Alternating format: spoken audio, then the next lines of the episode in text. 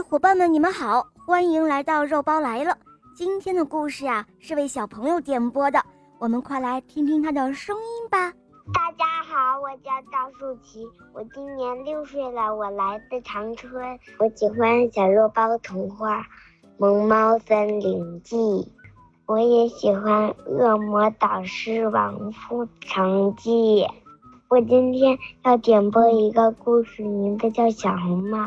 好的，小宝贝，下面我们就来收听你点播的故事喽，《小红帽》。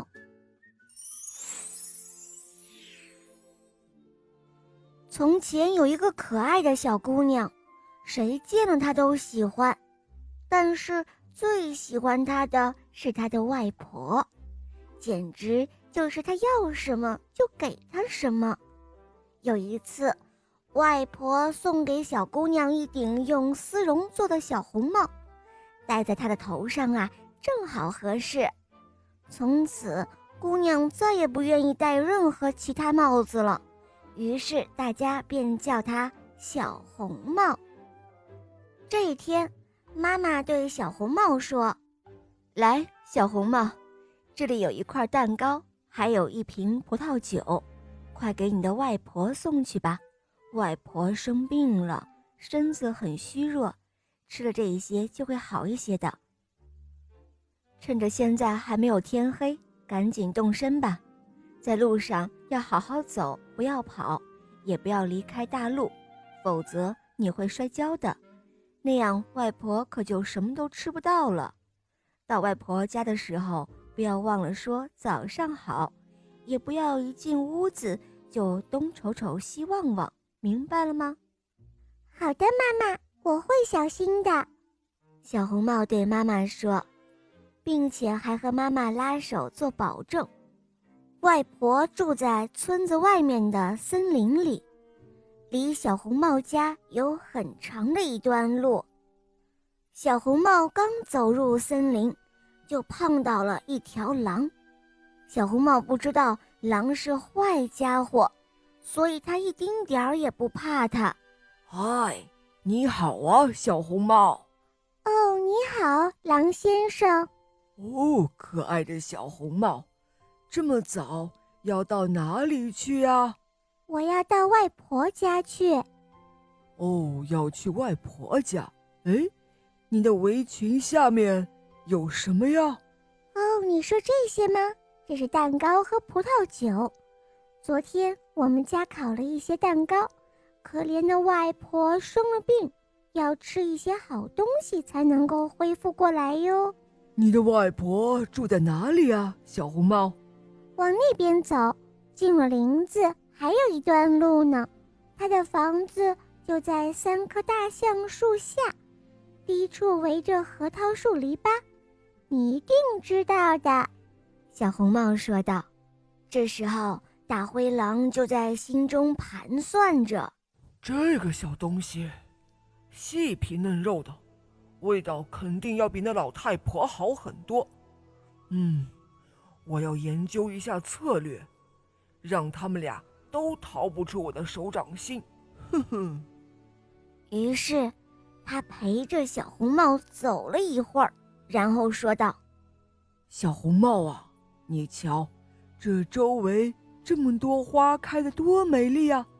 干嘛不回头看一看呢？还有这些小鸟，它们唱的多动听啊！你大概根本就没有听到吧？林子里的一切多么的美好啊！而你却只管往前走，就像去上学一样。小红帽抬起头来，看到阳光在树木间来回跳荡。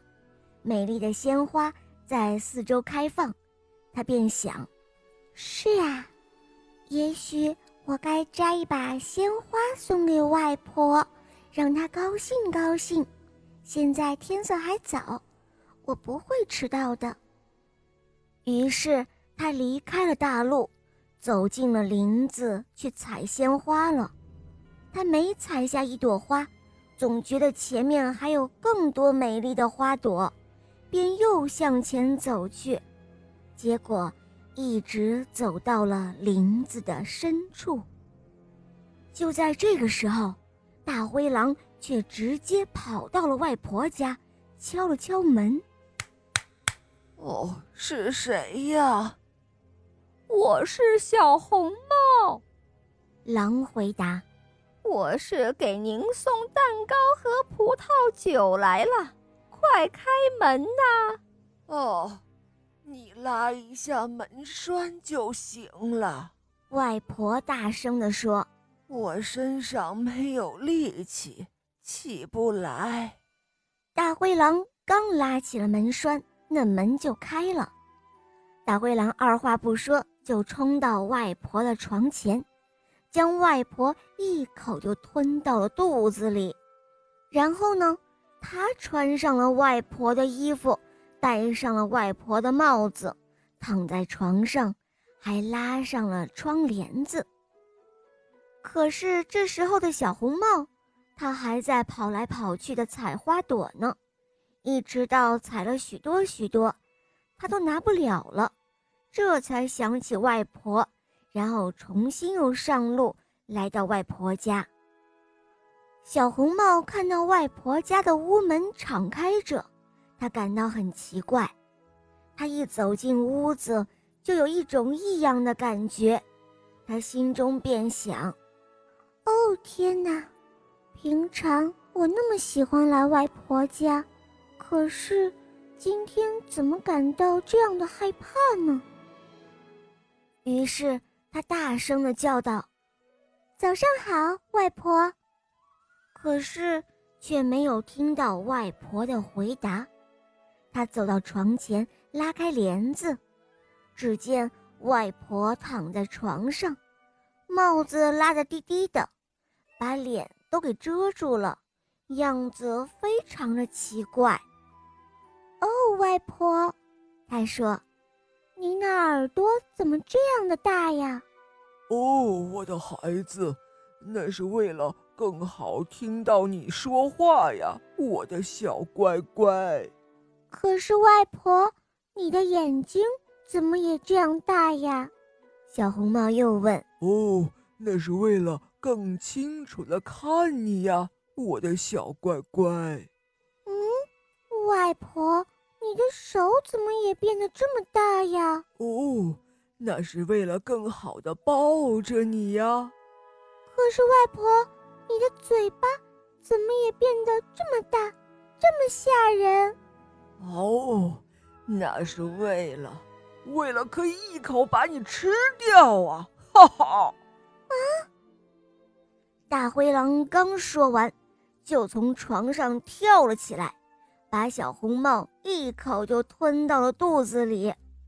大灰狼满足食欲之后，又重新躺到床上睡觉，而且鼾声震天。这时候，有一位猎人碰巧从屋前走过，他心想：“哎，真奇怪，这个老太太鼾怎么打得这么响啊？嗯，不对，我要进去看看。”她是不是出什么事了？猎人走进屋，来到床前的时候，却发现躺在那儿的竟然是一只大灰狼。哼，原来是你这个坏家伙！你可知道我找了你多久了？